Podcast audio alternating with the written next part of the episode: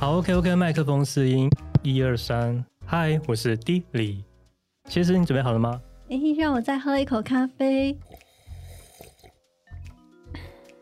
我准备好了，我是谢斯。F 小姐，你准备好了吗？刚坐下，我准备好了，我是 F 小姐。OK，那我们开始吧。欢迎来到我们的设计生活观察。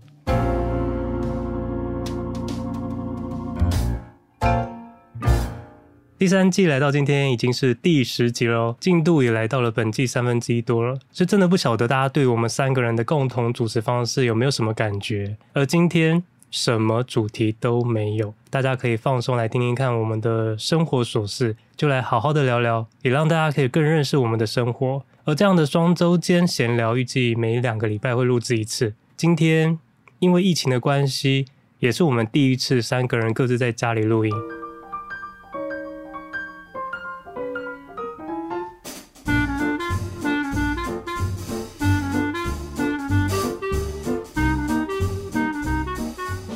其实这过程是还蛮想笑的啦，因为没想到光录音这件小事，另外二位的电脑就频频出现了状况。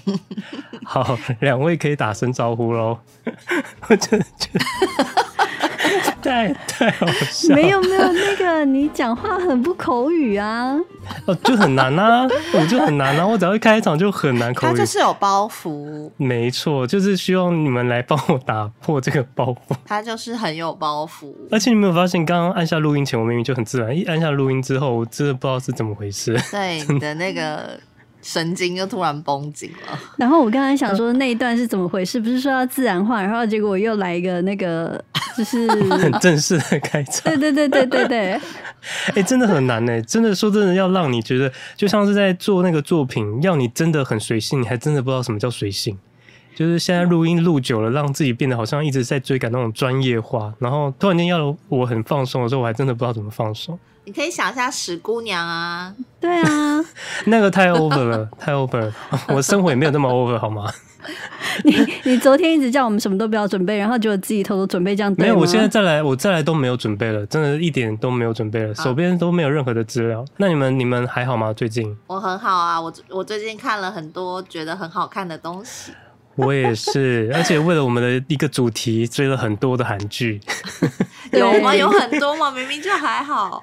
也对啦，但是因为这个进度就在一个礼拜内，所以应该算蛮密集的吧。嗯，其实真的是蛮多可以看的啦。因为现在这疫情的关系都没有出去嘛，所以除了韩剧以外，还有很多的电影啊，还有一些对啊电视节目、电视综艺节目，对啊，这都还蛮好看的啦。哦，对，你们是不是很想要讲那个什么营业吧？对，来吧，营业中。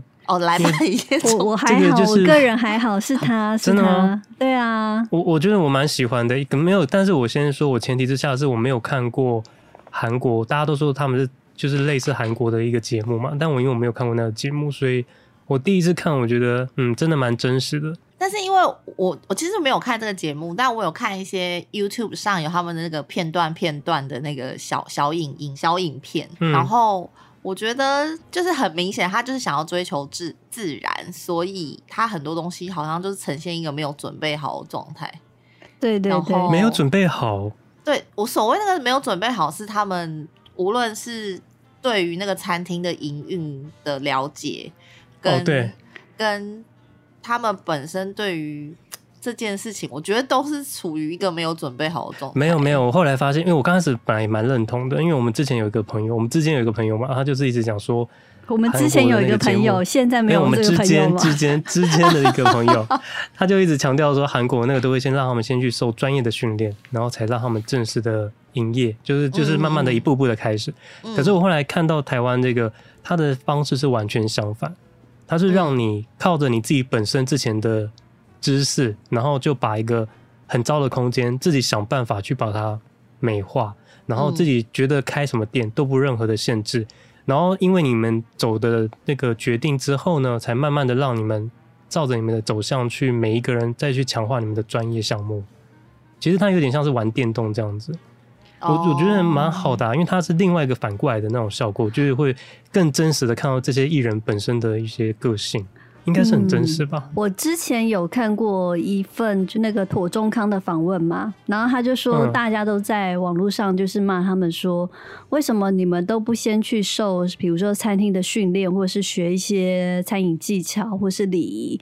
他说，对，其实这一块早就已经在他们就是在筹划这节目的时候都已经讨论过，说到底要不要。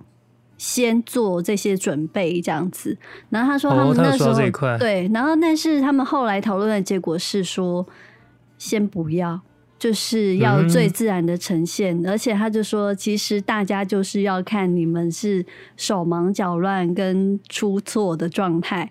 他说，谁要看一个顺其自然，就是平平顺顺，然后你都开的很好的餐厅。他的那时候的想法是这个样子。嗯、回答的人是谁啊？制作人吗？不是，是妥中康，因为他是店长。哦，是店长回答的。庹庹宗康问的，然后店长没有没有没有。庹宗康就是庹宗康，对，就是妥中康。对，他没有看得来出去。所以是谁问他这个问题？应该是记者吧？呃、记者，对对，我应该是看到某，应该是娱乐类似娱乐新闻这种记者，然后就是专就是他的独家访问，然后我就有看到这一段说。哦，原来他们那时候就是呃有这样的想法，但是我会觉得反过来，我会想说，真的是这个样子吗？就是没有，而且应该是说，我觉得就算是你已经受过训，或者是就算你已经学习过那些知识跟礼仪，可是你上场的时候，你还是会出错啊！怎么可能不出错啊？没有没有没有，可是他这个很特别，是他刚开始并没有告诉你们要经营的是什么店，随便都可以，你可以是吃的。或是卖用的，全部都可以，看你们要经营什么都可以。它是没有一个设限，但我不知道这个是不是设定的啦。但是就是我们现在节目上看起来是他们都在讨论说，觉得可以卖海鲜啊，或是卖咖啡厅啊，就是感觉好像是真的是临时讨论出来的。我觉得这很有趣欸，嗯，但我也必须说，我真的对里面一位，就是因为之前有看全明星运动会嘛。然后里面就有一个很出色的人，叫做颜又廷。哎，是颜又廷，我没有讲错。对对对，他叫颜又廷。是是你觉得他很出色？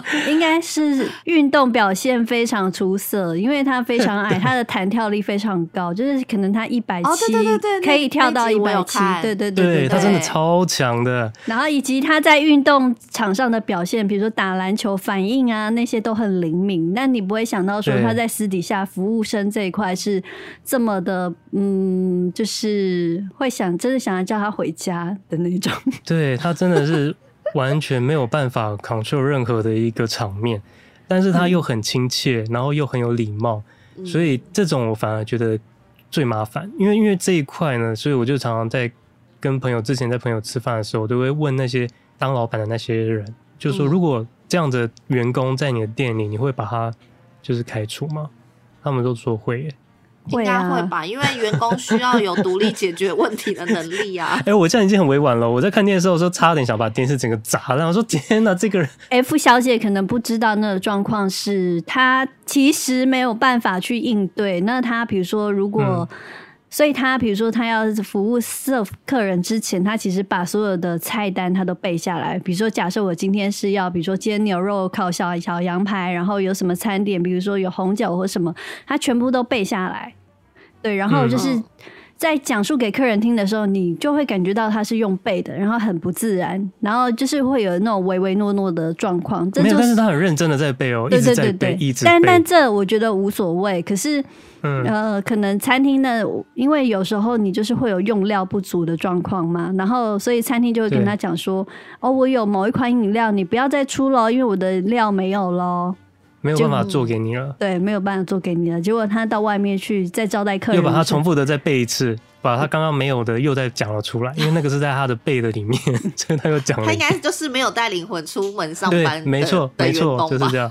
对对，而且没有一次就算了，然后他一而再，再而三，一直一直点这一道，点到。点到我之后想砸电视，想说这个效果如果是做的也做的太好了，好到让我真的对他以前的分数全部都扣光。就是外场的话应该要很灵，对他没有工作过，我觉得是没，他好像是没有工，他没有，他们里面好像对，但是他在这个店里面的位置是属于攻读生嘛，哎，是攻读生的位置，就是他们有分正职跟攻读生，他好像是依据年纪嘛，我不知道他怎么分的，反正制作人他分的那个还蛮蛮像的。工读生的，就是工读生是有两个，一个是严幼婷，一个是鬼鬼，两个都真的还蛮像工读生的，因为他们之前可能都没有什么工作经验，除了演艺圈这边以外，嗯，两个都没有工作经验。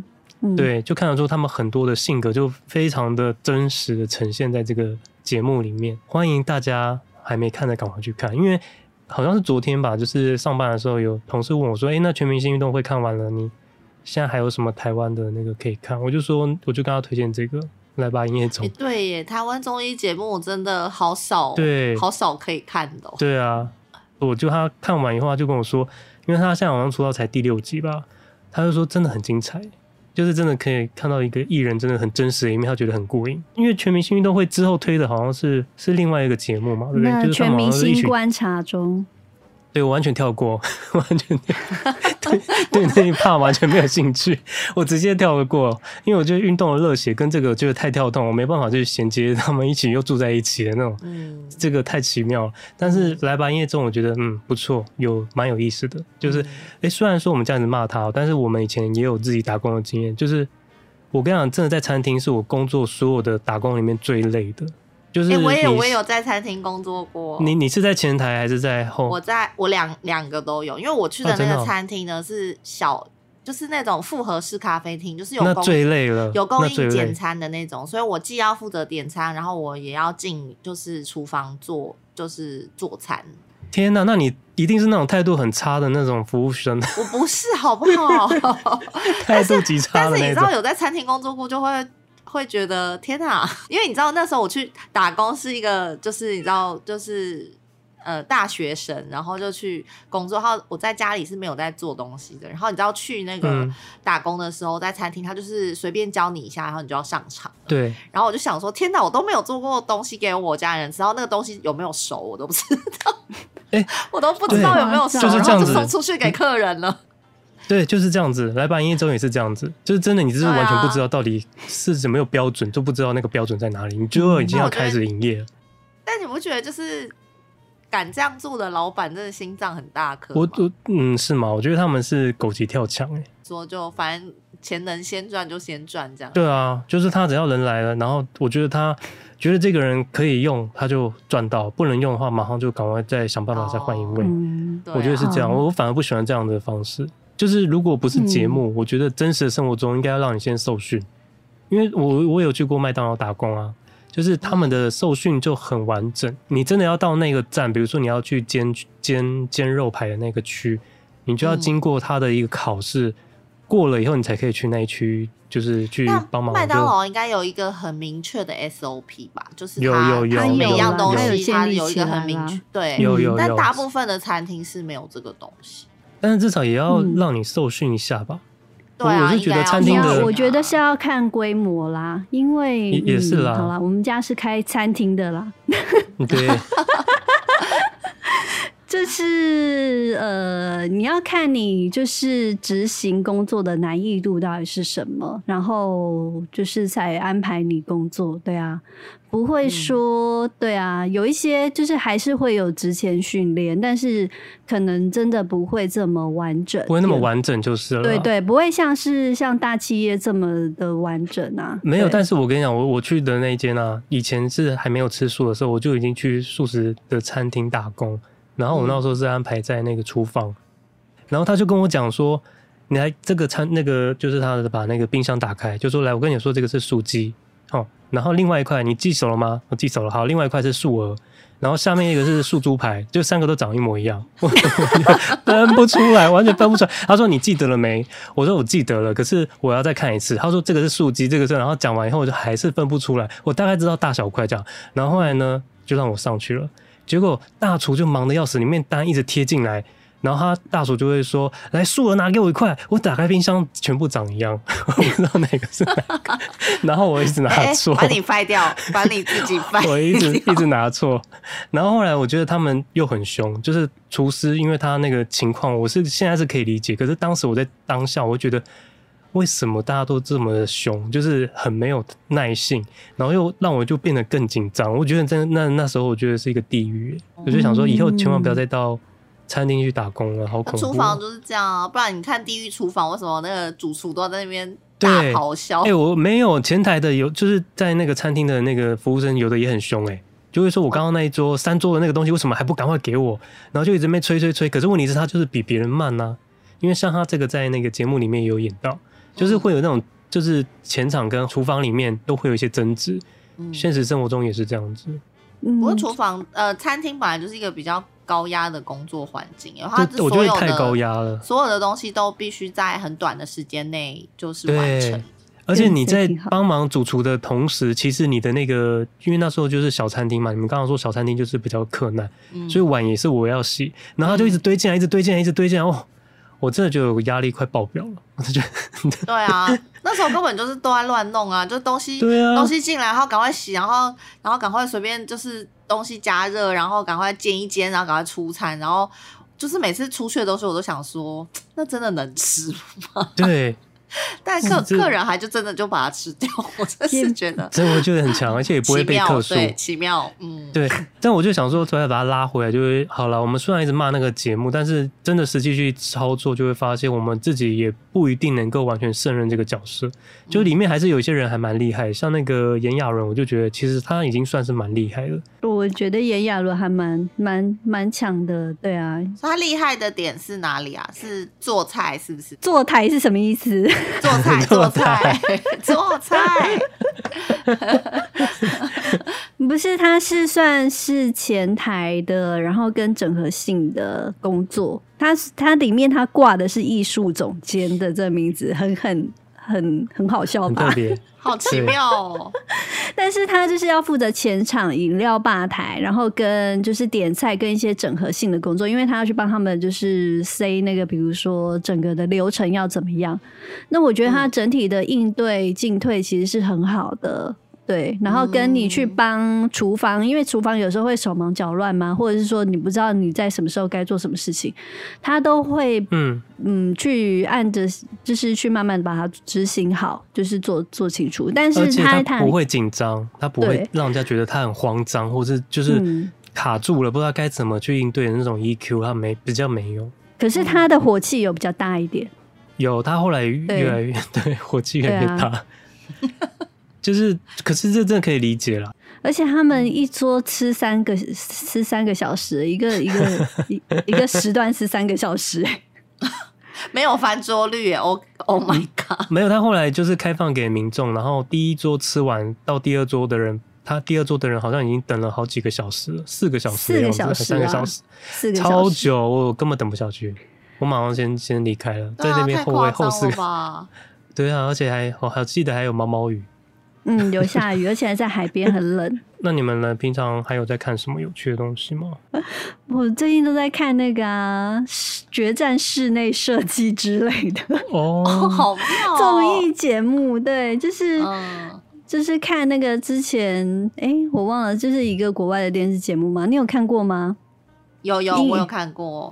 对，那是之前的，就他就请到英国的 L 总监，就是来评，就是。八集节目，就是我看完这个之后，就第一集看了之后，我就想要买壁纸；第二集看完的时候，想要刷油漆；第三集看完之后，就是每一集看完都想要对我家做一些事情，但是到最后都没有做。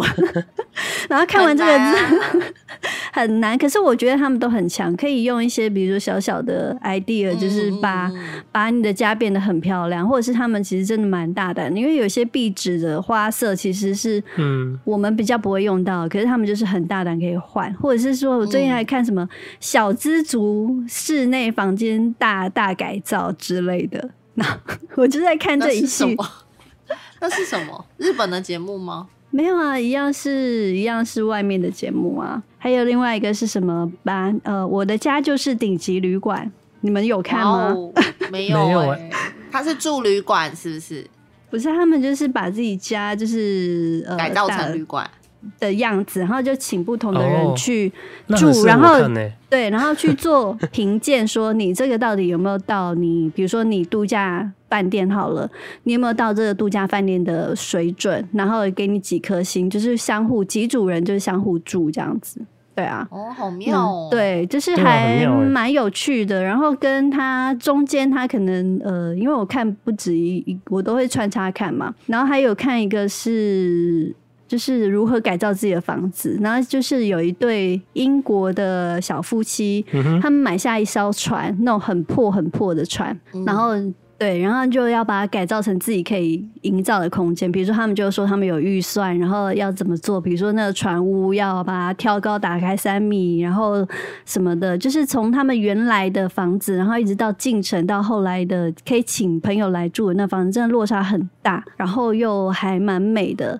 就是我觉得他们可以用一些，比如说自己去找材料啊，然后跟自己有想法，然后把自己梦想中的房子，就是房间跟空，就是空间设计做出来，我觉得很厉害。对呀、啊，就是不会像我们就是，嗯，你怎么都会最近都是看这些？就是你有这个需求，是不是？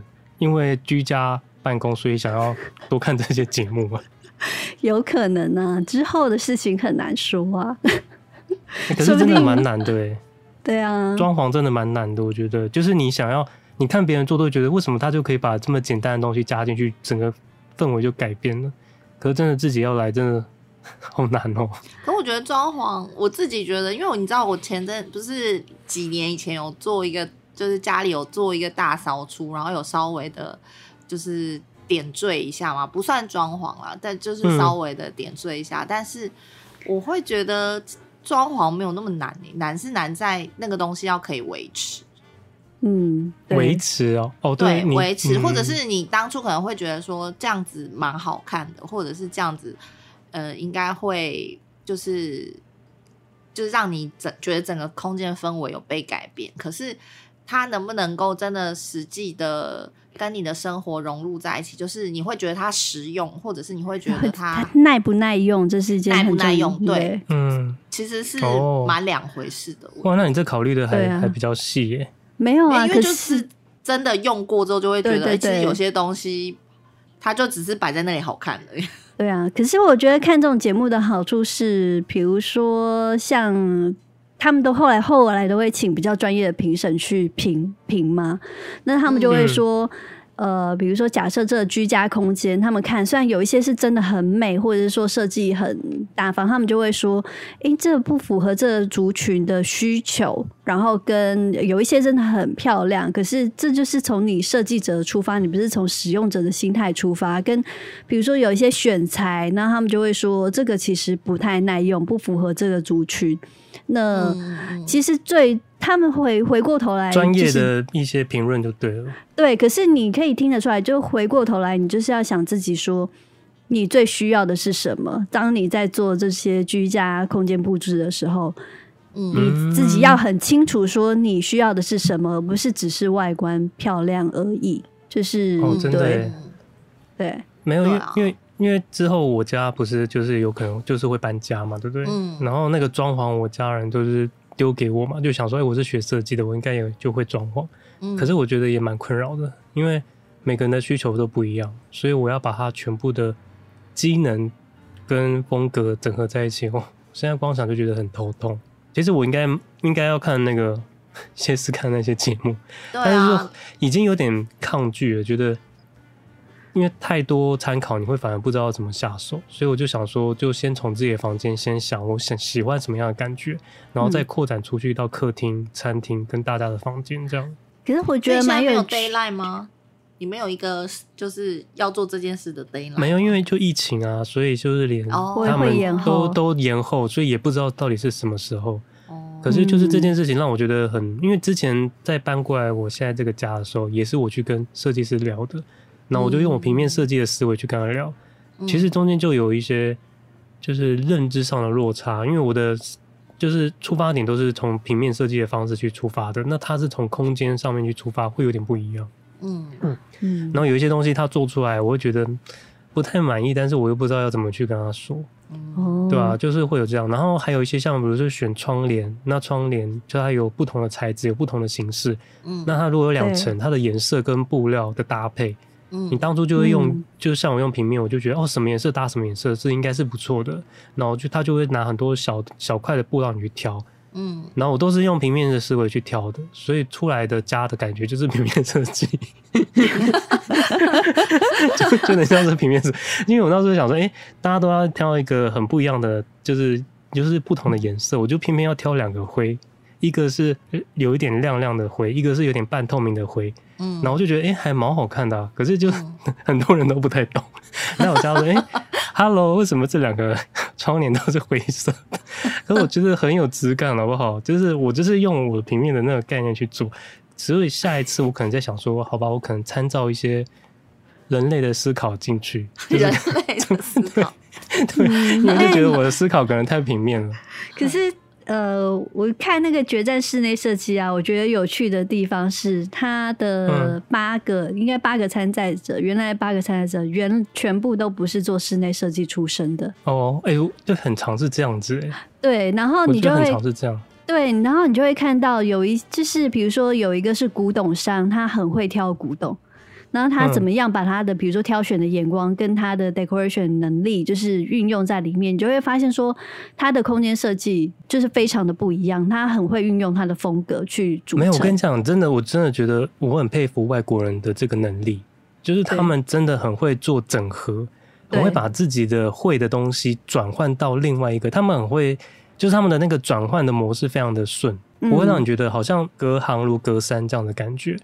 就是他们常常都已经好几个节目都是这样子，连服装设计师也是，就是他就不是服装设计师出发的，或者是他们有那种彩妆的比赛，他赢的人就不是彩妆专业出发的，就是很多都会是这样子的形式，然后最后拿下冠军。那我觉得真实真的是这样吗？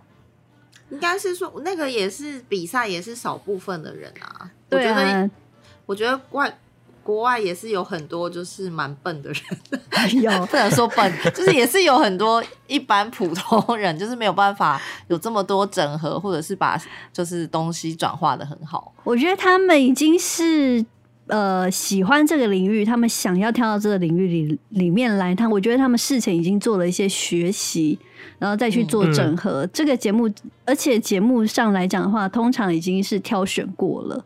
所以对，但是但是你会觉得他们的出发点都往往比较深入，就是他们在想一件事情的时候，他们想的比较深呢。就是我会有这种感觉，就外国人在对于一件事情的看法，他都会想的比较深入。我觉得是蛮厉害，因为之前看那个服装设计也是这样子啊，就是请他去拍公园，你觉得最美的质感，嗯，然后大家就会去拍一些，比如说花花草草啊或什么，没有哎，他们每个人拍的都是一些很奇妙的东西，比如说是。柏油路上的反光的那个效果，或者是一个金属板上面的一些刮痕，就是就是很很微妙。他们都会抓一些我们真的一般人不会去想象，人类去想象的那个范围。一直在讲人类，应该是说他们的观他们的观察力比较特别吧？像你刚刚讲国外这个，嗯，但这样讲好像也不很。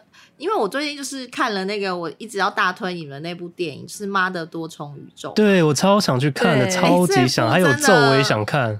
这部没有，我觉得《妈的多重宇宙》真的是一个新的 level 的。有很多人都这样推。对啊，因为我觉得他真的看，看完之后，真的会觉得他太厉害了。他就是我真的。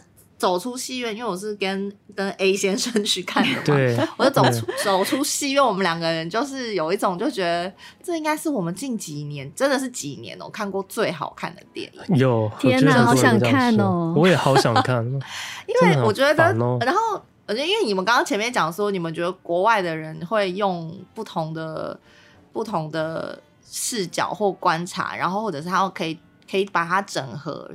整合很多不同的东西，嗯、但我觉得这部电影就是完全就是把你刚刚讲那个东西放大再放大再放大哦，嗯，所以然后但是这个这个电影的创作者，因为他是两两个导演都叫 Daniel，然后有、哦、是我吗？是我吗？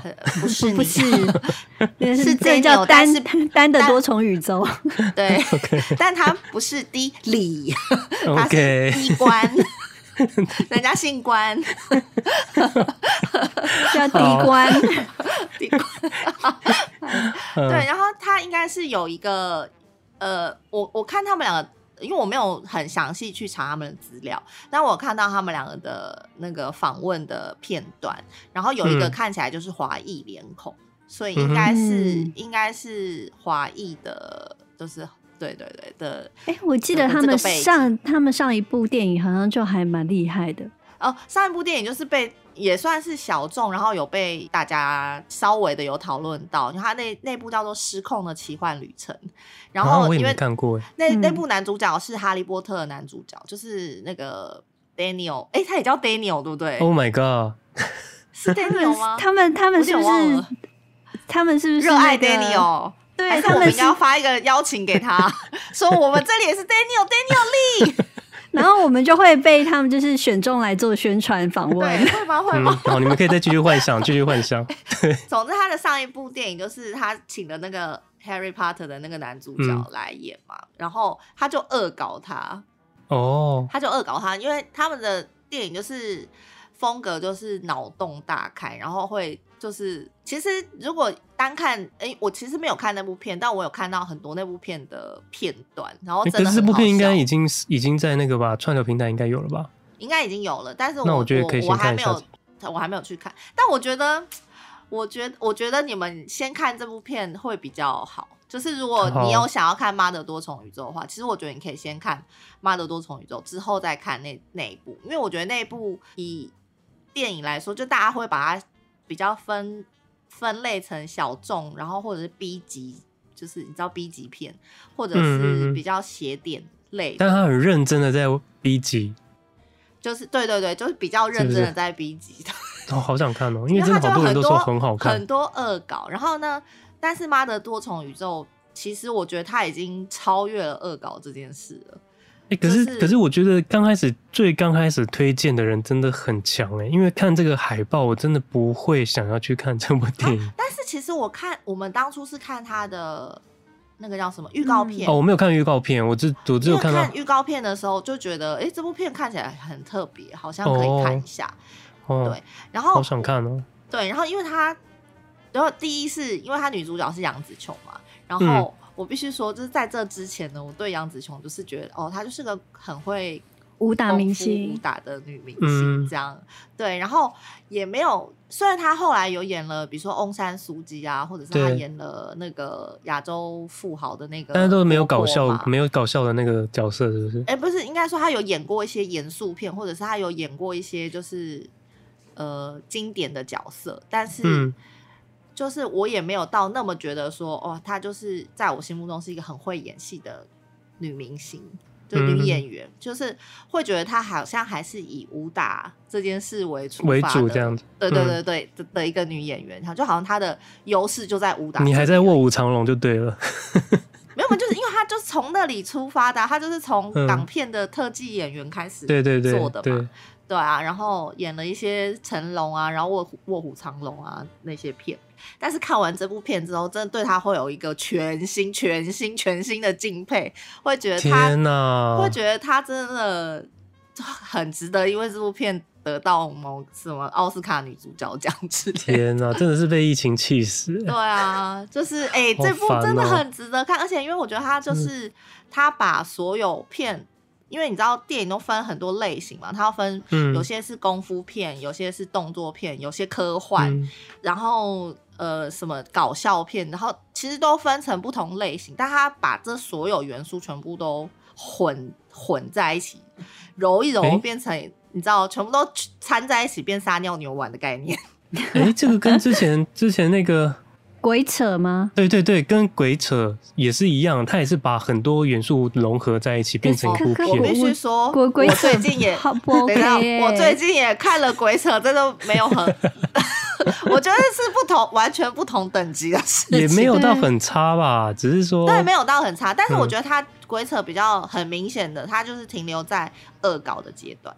哦，他就是很明显停留在恶搞。可是多重宇宙不是也是在恶搞吗？不是，他恶搞，他他的恶搞已经是超越恶搞，他是只是恶搞是他的一个小小的太高评价了，有点夸张。真的，这我真的觉得这部片很值得，就是你知道是在我明天就想要去看，气死我了！电影史上的一个一个经典的那个，因为而且我觉得他很厉害，就是因为他是多重宇宙嘛。你们应该有看他的简介吧？有，没有？我现在连我连看，我想要进去都什么都不知道。啊，是哦，那我是不是不应该？不不应该破梗。总之，总之，它就是有多重宇宙就对了。然后，因为所谓的多重宇宙，就是你的每一个决定可能都会开启另外一个不同的平行宇宙，就是对平行时空的概念啦。这个概念你们应该知道吧？就是关于。多重宇宙平，就比如说我们三个是进了某一间公司才认识的，然后就认识到现在。嗯、那如果说我当初选择，因为我是最后一个进公司的嘛，然后我说我当初选择我得到这个公司的 offer，决定我不进这间公司，嗯、那这个这个时间点是不是会产生出另外一个宇宙？是我我我的人生从此。就我没有进这间公司，我去了。哦，就是你的选择两个都是同时会进行，就对。我选择了别的进别的公司，那是不是就会产生另外一个宇宙？是，就是我的这一生都不认识你们。对，对，这就是平行宇宙的概念。就是如果每一个人的选择都会，就是都会有他如果选择 A 跟选择 B 会不一样的结果，是不是？就会有不一样的后续的事情发生。嗯、但是这是只是一个很初步的概念，不是。不是非常完整的，就是让你大概知道说平行平行宇宙的。那会不会我去看看不懂他的那个结果？我觉得有可能呢、欸。我觉得你这样讲好像你会我这么聪明的人，怎么？好，反正总之呢，你很聪明啦，但是可能聪明不在这个项目上面。OK，好会讲话哦，天哪！反正总之呢，因为那个他要讲那个平行宇宙，平行宇宙就是一个就是可以无限一直扩充、扩充、变大再变大再变大，就是因为你每一个决定都可能会产生出另外一个宇宙嘛，你每一个决定都会导致另外一个结果嘛，嗯，所以它就是一个不断扩 充，你是不是都不能破梗，所以就很难讲，对对，不断无限大的一个一个题材，嗯，但他用这个无限大的题材去讲一个最微小的。东西哦，去讲一个最微小，他的他的电影是讲一个非常非常微小的东西。哦，这种最好看了。我觉得就是他的这个手法跟他想要讲的事情的这个就是的对比，我觉得就是太太天哪，就会觉得天哪，这两个导演真的是太厉害了。我觉得他们这样写这个，而且他的从就是无论从剪辑，然后到摄影，到演员，然后到他整个。那个 电影的步调什么的，我觉得都非常的完美，就是完美。天哪，天哪，好想看哦！我真的是被你们这些，真的是被你们这些朋友害死。我今天，你跟我先解释一下我的状况。我的状况是，如果我今天一个人在外面住，那就 OK，我就会觉得哦，那。那都已经打完三剂，那就确诊就没有关系，至少就是保护好自己。可是因为今天我家是，就是之前有讲过嘛，就很多人一起住，还有包含就是未打施，嗯，未施打疫苗的小孩，嗯，所以我就是为了他们，就想说好尽量都不会外出。可是因为就是看到大家每个人都给我写说近年来最好看，没有第二的。对，那个部就是大家都推这一步，然后就让我今天真的有一个冲动，很想要下班偷偷的去买个电影票看 看完再回来。可是我想说，算了算了算了，如果又有一个万一或什么，就想很多，嗯、那我就想啊，算了算了，我还是忍耐好了。嗯、可是这部片真的很可惜耶。对，可是我想的是，我想要等到过两三个礼拜，然后比较少人看的时候，我要去看那种，再去看那种冷门场。对，哦、嗯，哦，对啊，其实真的好像，对啊。就是，而且我就是降低降低可能而已，因为我觉得这是我本来就是还是必须要出门上班呐、啊。对啊，对啊，很难呐，因为他今天不是说双北就确诊是，不是他说比例是多少？十三 percent，十三十三十三十三，对，十三会越来越高哎，所以就是好像是迟早的那种感觉，迟早，嗯，就是会有这种感觉，就觉得很多你很想看，像之前那个咒。我就很，因为我就很喜欢看那种恐怖片，嗯、然后我就很想要自己去买票，然后自己一个人静静的去享受它的那种恐怖的感觉。嗯、而且其实很多人推荐，虽然说 F 小姐好像是没有很推啦，对我本人还好，但是我跟你讲，另外一派，我有个朋友说，他觉得咒比你刚刚说妈的多重宇宙还好看，就是有两派，哦、有两个人互，就是有两派互相的觉得这个是今年最好看的片，哦、然后就觉得哦，两部片我都想看，没有都，都看啊。反正我觉得你的见解可能会不一样。对啊，对啊，每个人看的那个，但我就真的觉得这部真的是好想看哦。就是你知道看完我真的很很少有电影我会有冲动觉得我很想二刷，通常都是被你骂。哪有？我有很多是称赞的，好不好？而且他就是致敬了很多经典的电影。我觉得如果是很喜欢看电影的人，会看到很多电影梗。哦，但是那是另外一个趣味啦。就是如果像我觉得，就是不讨厌，你会喜欢那种感觉，对不对？不是那种电影梗就很像，不是应该是说所谓的梗呢，就是。你要先懂某些事情，你才能理解那个笑点在哪里。嗯、对，你要先了解，或者是你先知道说这个意象或者这个视觉它代表什么意思。天哪！对，你才会觉得那个那个好笑。但是我觉得这部真的，他致敬超多经典电影的，我觉得超级好笑。哎呦，真的。然后，而且我觉得他很特别的，就是在于他，因为我后来就是看完之后，我真的对这部片子太。太就太喜欢了，所以我就看一下他们的访谈。他说他们的特效特效组，因为你一般看电影那个特效，是不是后面那个名单都长长一大串，就是所有的工作人员？嗯、他们特效人员只有五个，五人，天哪，他们是特效是很差吗？特效组没有，我觉得他特效没有到非常好，但是不会觉得只有五个人，不会觉得不会对，然后不会觉得，而且也不会觉得很差。你会觉得它有一点复古的感觉，它的特效方式有点复古，嗯、然后但是不是那种会让你觉得哎呀这个做的好烂了，就是很不成熟的特效技术，就是不会这样觉得。好烦哦！为什么他们不会因为疫情，就是先推出一个让人家付费的线上观看的版本？但我觉得它真的很值得去电影院看的，因为我觉得大，我觉得很值得啊，我觉得大。大荧幕看跟小荧幕看，我觉得那个差异蛮大的，因为它的它有很多就是目眩神迷的那种。因为它是很快节奏的电影，然后它又很多元素一直一直一直朝你丢过来，所以我觉得那个在大荧幕看会那个效果会冲击会很大。没有，应该说我对这个电影很有信心，可是我对戏院的防疫没有信心，嗯、就是我不相信。是啦，对，我不相信他们每一场都会看完以后就全部大消毒，也不相信进去的人都完全不脱口罩。嗯、啊，所以我是觉得还是哦，我先乖一点好了，就是为了家人，还是先乖一点。对啊，但是这部片我之后一定会看，就是他如果上了那个，但我们可以先看他的上一部啊。刚好说他上一部嘛，因为也没看过。可我觉得你们要先看这一部，因为我觉得你们看上一部会对，就是会对这两个导演的电影有一个哦既定印象，有一个刻板印象。对对对对，哦、我觉得你们应该先看这部再看、这个。那是要怎样？等多久？等到年底是不是？对啊，就等到全世界都看完了这样。而且我觉得他很特别，是因为他是一个亚裔，呃，就是他所有的演员都亚裔嘛。哦，对，所有演员都是亚裔的。嗯、然后他的导演有一个也是亚裔。然后因为这两个导演，哦，当初我为什么说他们是五人特效组呢？是因为他们两位是当初是拍音乐录影带，就是起家的出家的导演，嗯、对，他们是音乐录影带什么东西？对 对，就是他们的原本的工作是拍 MV music video。然后后来才开始拍电影，嗯、然后他就说，因为他们过去拍音乐录影带的经验，因为音乐录影带通常都不像电影有那么大的资金成本可以去做很多事情，所以他们因为以前音乐录影带的那个经验的训练，他们需要用很低的成本去完成够好的特效，嗯、所以。所以这部片他们只有五个人，他但他们却完成了这个东西。就大家都会说小成本，所以你就不能做到某些事情，他就有点像是打脸你说没有，是你能力不足 才做不到。说不定以后老板都用这句话来对对对对，也是啦，对啊，对啦。没有，那我觉得杨紫琼蛮厉害的，就蛮不错的，因为他还愿意相信就是小成本，或者是他们当初可能。你知道杨紫琼，我就看到她的一个访谈啊，就是在 GQ 上的访谈，嗯、然后她说她当初接到这个剧本的时候，就是他很感动，然后他在那个访谈上他哭了、欸，太夸张！你们这个是哪一个？你们现在是在哪一个宇宙？我想知道，因为他他就说他终于接到一个角一个剧本，就是那个角色是不是看在他武打的这个，哦、就是终于给了他一个，就是有人会相信他，他可以。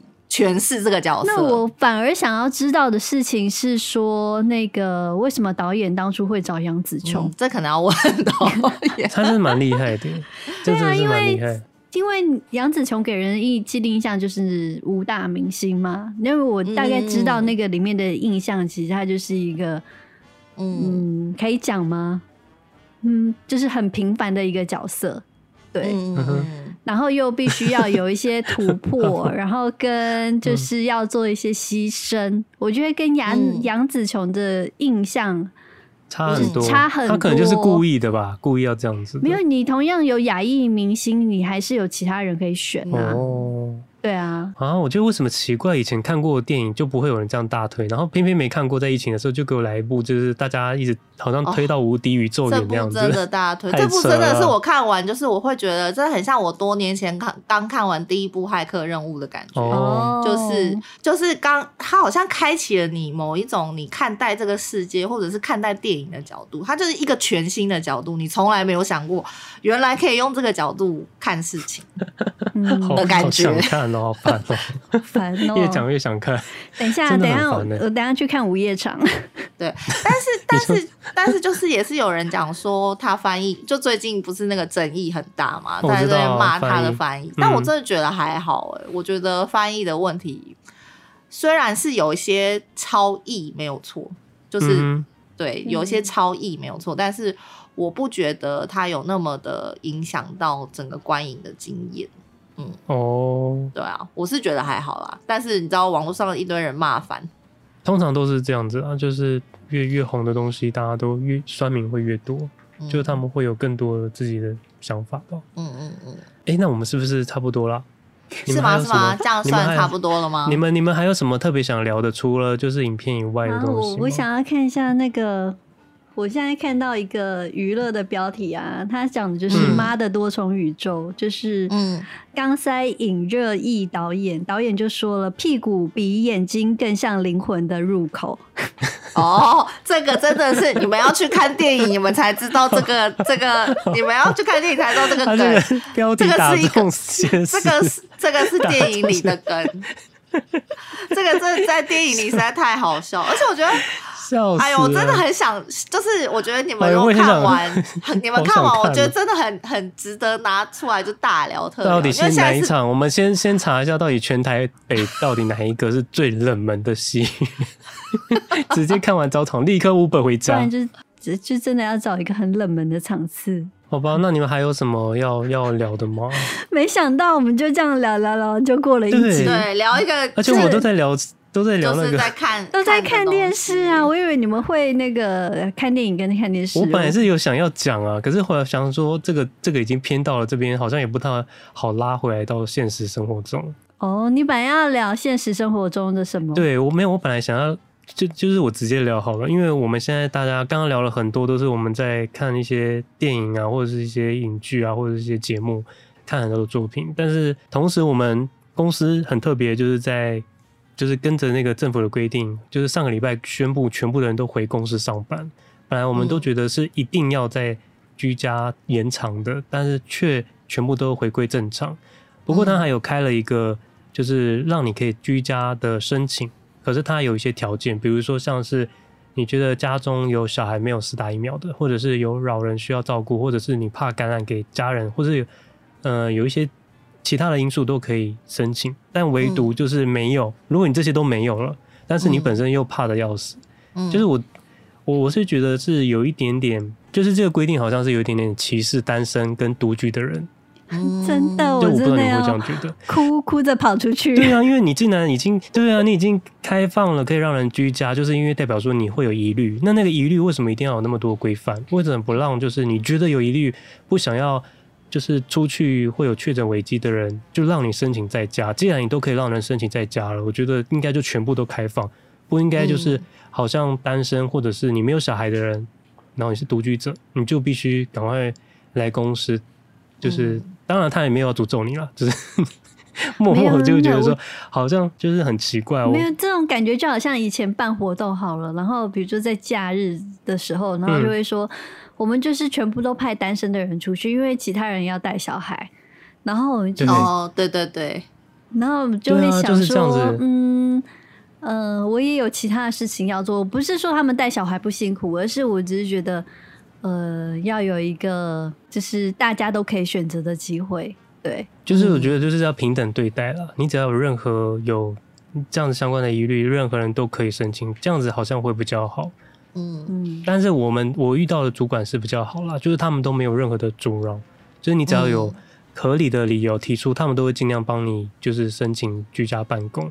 但是有别的单位就有听到，就是有些人就会比如说拿考核啊，或者是拿一些呃暗示性的。告诉你说，就是要不要再想一下之类的，或者是你这个可能会影响观感，嗯、或者是你有一些可能你之后要考虑的一些问题，要不要去加入，让你知道说你就给我来上班。就是我很不喜欢那种，就是这个礼拜特别的感觉到这一块不太舒服。但我觉得这好像就是公司组织文化问题，就是是啊，我觉得是。对啊，我觉得现在就是有点有点混乱，就是他我们都跟着政府走，可是就是那个规范很模糊，所以大家都在游走在那个边缘，就变成你。自己每一组都是有自己的规规定。我觉得公司基本上应该就是他希望你去公司上班，但是他又觉得自己不能硬性。就是你那时候说社畜嘛，对不对？哎、欸，社畜是你啊？对，你就那时候就是说社畜的那种心态，在像在养鸡的那种感觉。好像他，是养鸡的老板啊，他希望鸡都在鸡笼里、啊。对，到底为什么？为什么不趁着这个疫情？我说公司就是希望你去上班，但他又不敢，就是。明着告诉你说，你绝对不能就是申请居家，所以他就设了一个门槛，而且他这个门槛就是让你觉得好像 要跨过去有一点有一点难度，就就是有一个有一个规范在，然后你不知道到底要不要，所以基本上他的态度就是不希望你居家嘛。嗯，没有，我就觉得，因为我这样子去一个礼拜啊，我发现。嗯因为它真的是连，比如说里面的餐厅内用都开放了，或者是它里面有一些健身房或什么，全部都开放喽，连社团都开放，一次都给你开到底，就是本来都全部都居家办公，下个礼拜全部都开放了，然后你就是会变成你要自己保护好自己嘛，所以大家都很怕。第一天上班就是我的同事还有跑到车里面去吃饭的，因为就会觉得好像到哪里都不安全，你可能在位置上，你跟旁边的位置都靠得很近，你都会有一种没安全感，可是。就这样子过了大概两三天之后，哎、欸，我们开始陆续的去了，就是餐厅内用，嗯，就是已经，我觉得你只要踏出去，然后你每天日复一日的这样生活，你真的就会松、啊，没有会松懈，你会松懈防疫，你会开始会觉得，因为我们看不到病毒，所以你不会觉得那个东西到底有什么危，就是那个危险感会越来越小。就到最后，我发觉我好像有点太过松懈了，我有点害怕这样的感觉。嗯，就是我不知道你们会不会有这样子，因为我现在已经有点类似，我觉得。就是我比较就是走向觉得要跟这个 疾病共存的这个，对，我知道啊，你对，就是我就没有嗯，对我就已经有点这个心态，所以我就会会对，但是密室逃脱还是有点夸张啊，是有点夸张。密室逃脱只有我们自己人呢、欸，又没有别人。可是，你要想，他那个密室逃脱里面上一组客人，或者是我不知道，我觉得这个时候密密闭空间我都会有一点恐惧啊，你不会吗？吗我不会。你我只能说，你真的是，你真的是 妈的多重宇宙。没有啊，应该是说你根本就杨紫琼吧？我觉得就是不是啦，就是觉得已经是一个共存的，就是只能跟他学着跟他共存的状态啊。是啊，所以就没有办法，嗯，一直。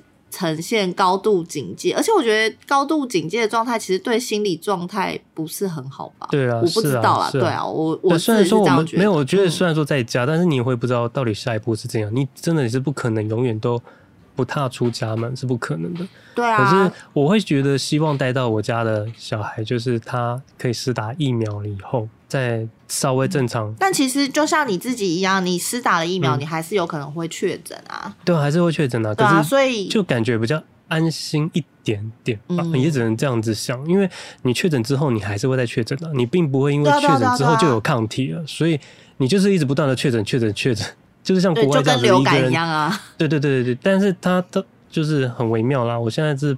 不太知道，但是我是觉得近期这么快速的高涨，我觉得还是先避避风头比较好。嗯，对啊，我就有强烈的表达，我非常的恐惧，给我们、嗯、非常恐惧 组员每个部门的人都知道，我真的就是非常恐惧，恐惧到我觉得，我后来发现我真的是已经有一种松懈到好像没有这个事情一样，就是很可怕。嗯、还好吧，你出门还是有戴口罩啊。就是就是你会想想，因为我刚开始第一天回到家，我家人还觉得哦。好像一个病毒回来，然后都大叫说叫小孩子让开让开，不要靠近我。然后直到眼眼看着我说，都是眼看着我进了厕所去洗澡以后，然后大家才突然间松懈，就好，你们可以正常生活了，因为那个他已经进去洗澡了。然后到后面呢，我根本就已经松懈到我也没有一进来，就大家也没有很警戒，然后我后来也没有直直接马上进去洗澡，都没有，就是这种松懈感。其实是一种危机吗？还是一个就是希大家希望就是这样子？我不知道，但是我还是希望近期可是你们家好像也有点太夸张了，难道你妈妈、就是、我们家都很夸张啊？对啊，可是你妈也是有出门去买菜啊。可是他们就觉得我出去一整天，经过的地方、接触的人跟那个那个办公的空间太多了。对啊，菜市场更可怕吧？我也觉得菜市场更可怕。来，我帮你转接电话给 弟弟的妈妈，跟他沟通一下。可是我觉得，就是经过防疫这件事情之后，我会觉得人的那个恐惧好像会被无限放大。我觉得是，就是有点类似说，有点类似说，你今天会觉得说，如果我要就是百分之百的避免这个病，那好像我除了要用酒精喷我的手之外，我好像全身都要。全身都要那个消毒，然后，然后我我我拿回来的衣服，我也就是我在外面穿的衣服，回家我也不可以随便脱，我就要在门口把它全部都脱掉，然后装进什么对对对什么什么防毒袋里面，就就是我觉得这就是呈现一个有点，就是那个其实这些东西。的恐惧好像都在自己的想象里，是是在这、嗯、没有你，因为想说，你看现在韩国已经说他们准备要拿下口罩了，然后你看丹麦，啊、丹麦已经在说，啊、没有丹麦已经说他们不，要打疫苗了，对，对啊、不要再打疫，就是不不再强迫大家打疫苗了，那、啊、你就会觉得这个事情怎么可以发生？甚至法国他们去看演唱会，全部的人集体都没有戴口罩，啊、都不用戴啦。他们现在连疫苗证明都不需要啦，因为他们之前还需要说，比如说你乘坐大众交通工具，或者是你进餐厅用餐，还要看你的疫苗证明。现在连看都不用看了。哎呀，这个真的是很纠结。我们但是表示就是说，这个病就是流感化了吧？因为它就是因为现在如果是以 Omicron 为主的，可能就是。呃，它传染性非常高，传播速度非常快，然后可能一个人可以传非常多人，嗯、但是它的症状都是轻微，嗯、就是比较偏像像一般感冒一样，就是你可能感冒个几天，然后好了就好了，就有点类似这样，嗯、所以就是它已经比较像是流感化的状态，不像是之前那个就是得到人什么死亡几率那么高。这样，嗯，但是我我觉得现在是要走向共存没有错啦，就是，嗯、但是我觉得该防护的事情，我们只我们能做的事情是不要恐慌，但是你可以减少你感染的几率。嗯、我觉得我可以做到的是这样子，嗯、我也不会像他，我也不会像 Dilly 特别恐慌，嗯、因为，我觉得这些恐慌就是。也也没有用，可能我现在独居，我比较没有家人，就是不会去，嗯嗯、但是我会尽、啊。如果我独居，我觉得我也不会。可是我这样等于说，我还是会担心我会传染给我的长辈，所以我其实是尽量没有回家的状态。嗯、对，嗯、对。都是尽量住一些五星高级的饭店，对对对，类似这样子，好像很不错哎，我也想要。我我我觉得可以共存，可是我现在比较担心的是，我们现在看到它的现象是，因为就是是短期的，你可能只发现说哦，它可能真的短期只感染到呼吸道的症状，但是你不知道它后面有没有更长的后遗症。对啊，就是对啊，后遗症不知道是，是因为而且也不知道我们打疫苗有没有后遗症，啊。对，然后就是像那个呃，因为像之前是 Delta 的时候是有脑雾嘛，然后有些人他们可能是讲说脑雾只有，嗯、好恐怖，哦，就是一下下可能忘了什么事情。可是像之前就是呃，我同学的算是长官，他们就是在美国得到了 Delta。回来之后，也就是很快就好了，那、嗯、你就觉得好像很轻症，可是他就是有这个脑雾的症状。那他的脑雾是真的是在开会的时候会忘记所有的东西，然后你就会突然觉得说，嗯、那个忘记不是像我们平常说，哎、欸，嗯啊，我这个记不得，是真的是一片空白的那种忘，你会觉得很可，嗯、就是全部的人都会觉得说，他的后遗症怎么会是这个样子？嗯嗯。但是我觉觉得就是真的是不要让自己恐慌作祟了。嗯、它的确是要共存，嗯、就是我们刚好可以跟上海的两个。方式来做一个未来的比较，嗯、因为上海现在还是在清零嘛，对啊，但是就很多的状况。嗯、那我们现在就是共存，可是就是可以看一下之后的比对，嗯、就是还是会有一种，就是你真的要像国外这么好了，可能还要一段时间吧。嗯，我觉得真的是我差在我不是自己住，如果自己住，我真的没关系。嗯、我现在马上就已经看完了这两部，嗯、就可以跟你讨论那个后面的剧情。比较可怕的事情是。我觉得倒还不是确诊诶，就是反而是可能身边有些人会有猎物的心态。嗯、我觉得就是在这个、啊、这也是很可怕，在亚洲的社会里面，就是猎物，就是这个心态还是还蛮可怕的。因为我觉得国外他们可能比较不会去说，OK，谁比如说哪一层楼谁确诊了，然后怎么样怎么样怎么样害了什么怎样。嗯、对，可是我觉得在我们现在台湾的社会里面，还是会存在着。这个这个现象，对、嗯、对，像我没有，我觉得不要说你不要说别人猎物，你自己也会啊。就是如果我今天好了，假如我们家人确诊，最后发现源头是我，家你会被猎巫，我自己还是我自己会被我自己猎巫，哦、会觉得我我怎么会是这样子？因为我被逼着去上班，就导致全部大大小小的人都确诊，嗯、就是那种心态，你自己就会给自己这种压力。可是你你要想，你这件事情你放放大来看，就是。你你现在是因为在这个情况下你会这样想，嗯、但如果如果这个哈这个病现在消失了，然后过两年之后，嗯、就像当初 SARS 一样嘛，SARS 就是消失，然后过了十嗯十五年嘛，还是十几年、二十年，然后现在这个病又突然发出现，就是我的意思是说，它会突然变得这么严重，然后或者是突然就是是一个就是会置人于死地的一个病，是。就是它存在在这个自然界中，嗯、就是你你没有办法预知的。嗯，对啊，是啊。所以，所以，所以这件事不是你的错啊！你本来就你就是在这个生活里，你本来就要出去上班。嗯，真的是你的血，你可以摸一下，你的血真的是冰的。不是啊，啊，这本来就 是这样，真的是蛇，这本来就这样，就好像 就好像有些人有有很多人会说什么，现在是 Omicron 是就是变比较轻症嘛，然后就有有有有些人也会觉得说，那你怎么知道它是不是会突然又变异成一个很严重，然后会会会致人于死的一个病？就是你不知道它什么时候变啊。然后我我我的意思就是说。这世界上所有的病，你都不知道它什么时候会不会变成一种，就是突然致死率超高的一个病，就是像以前有什么德国麻疹或什么什么，那它现在没有变异了，所以大家打了疫苗，就是都可以预防德国麻疹，或者是可以预防肺结核。嗯、那你怎么知道这些？它曾经也是一个很严重的病。那你怎么知道它会不会在这这些年，在你不知道的时候，它也它也突然变异成那样，就变异成像 COVID-19 一样？你现在是用一个。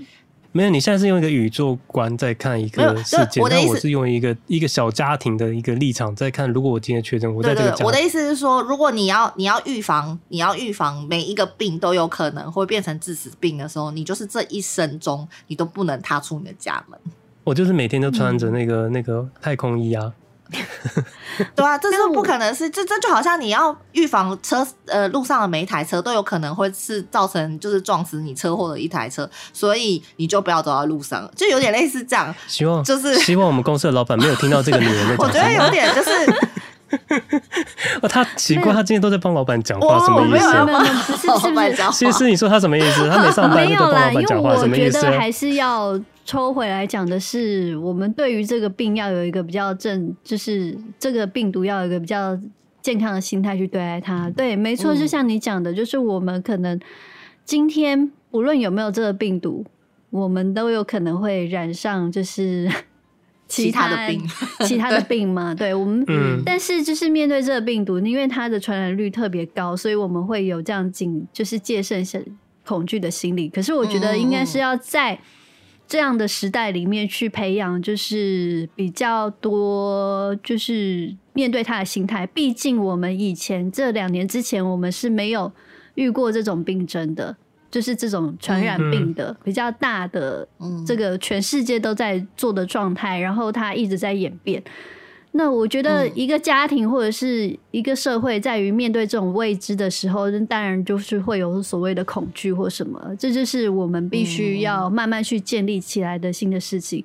不然的话，就会像之前我们去年有看那个《鹿角男孩》嘛。就鹿角男孩他也是在讲这种病，嗯、对对对对对，嗯，他到最后是那个你得到那个病，你就是会死的状态，所以所有的所就是不论什么人，只要看到有那个病症，就会把它烧死，烧死，嗯嗯嗯，好可怕，这就是一个猎很猎物的心态，他讲的就是一个寓言的故事，说，今就就好像是我们面对欧米克，如果他今天是你只要一得了。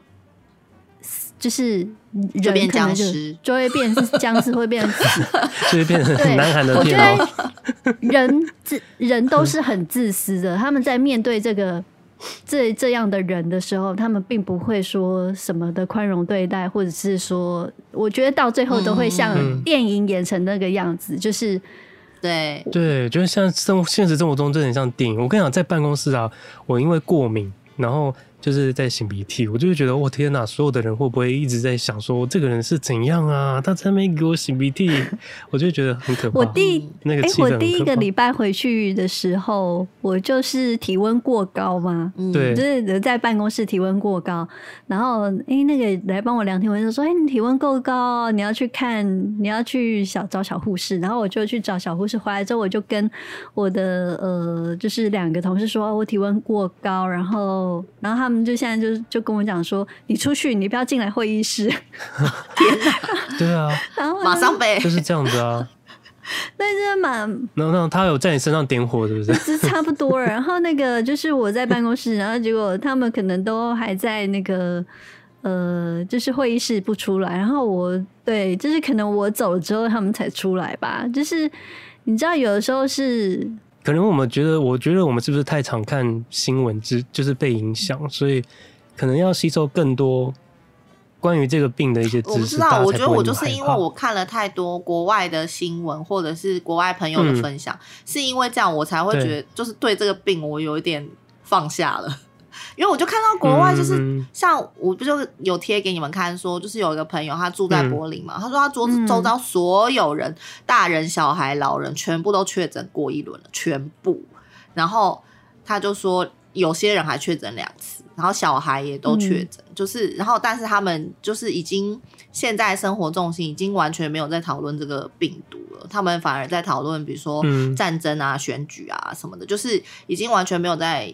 Care 这件事情了，然后就是上街也不戴口罩，去演唱会也不戴口罩啊，就是他们已经是这样了。然后我看那个，因为我也很爱看韩国演艺圈的事情嘛，就是一直有 follow 一些韩团啊什么什么，他们就是演艺圈也是一堆人一直确诊，一直确诊，一直确诊，然后确诊一个礼拜，然后又又又复工，就是然后复工也是嘻嘻笑笑，然后大家就是我觉得就是呈现一个觉得就好像流感的那种感觉。所以我就反而现在我就会，可能就是因为我看太多这样，我就会觉得好像好像没有那么严重，没有像当初那么严重。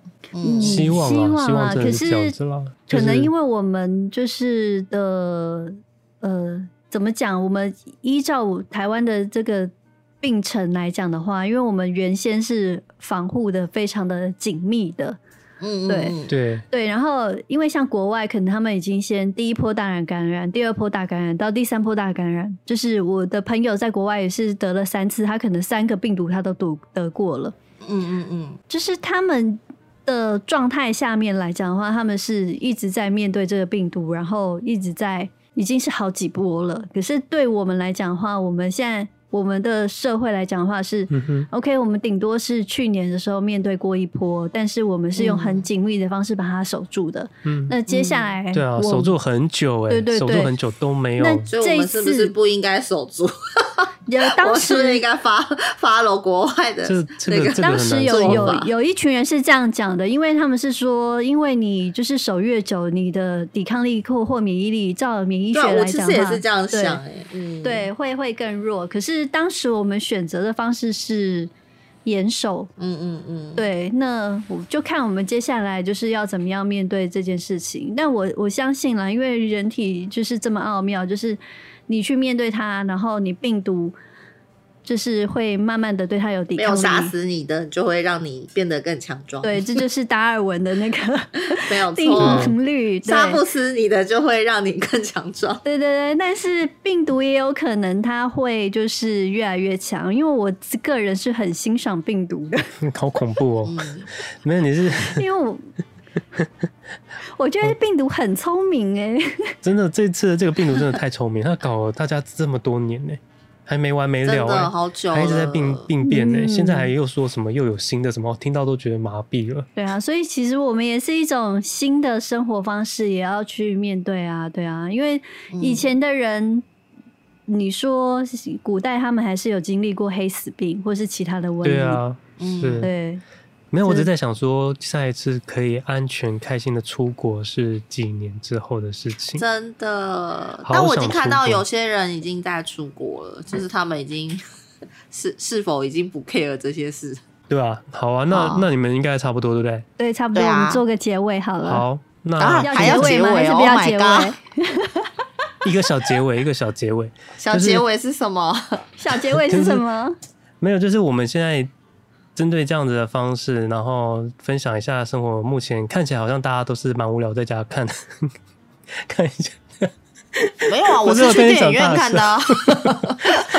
我也还是有出门做一些莫名其妙的事情啊。没有，希望我们之后可以分享更多走出去的生活的一些说。我希望你们看完之后，好好跟我一起聊这部片。一定要，这部真的好想要看这个，好多东西。我想要之后可以聊出国的事情。我现在真的很有点非常想要出国，好想要，真的，真的，我也是好想念以前出国的时候。对，好挥霍啊！以前。好吧，那就在我们这个很灰暗的这个这个气氛之中，谢谢大家今天的收听。那我们下 什么东西？下集 空中见。我们我觉得我们好像什么都可以聊哎。真的啊，就是这样子，你不会觉得这样很有趣吗？就反而没有准备稿子，聊的比稿子还多啊。我其实还有就是我，因为我写了几个我想要聊的，其实我就只有讲了一个妈的多重宇宙，就就没了。你还有准备？我我真的我没有讲，我只有写没有准备。我我只有写妈的多重宇宙跟一些，然后跟什么我？我因为我原本想要讲月光骑士，然后我要写月光骑士，然后我还要想。说我最近想买什么，然后跟呃，我最近看到什么有趣的两三件事，就是我就只有写那个、那个。可以，下次两个礼拜后先让你说。对，没有，我我连这个重点提示都没有哎，因为我就想说，哦、是啊，我很怕我列下来之后那个有点太太太 over，就是跟你们聊得太正经的事情，所以我就是完全的放空。对，很好啊，就是、要这样子啊，想到什么就聊什么，反正你本来就是别人聊什么，你就可以跟着聊的那、啊、那那种性格。OK，这样 OK。好啦，那今天就这样子了，好啊，拜拜。拜。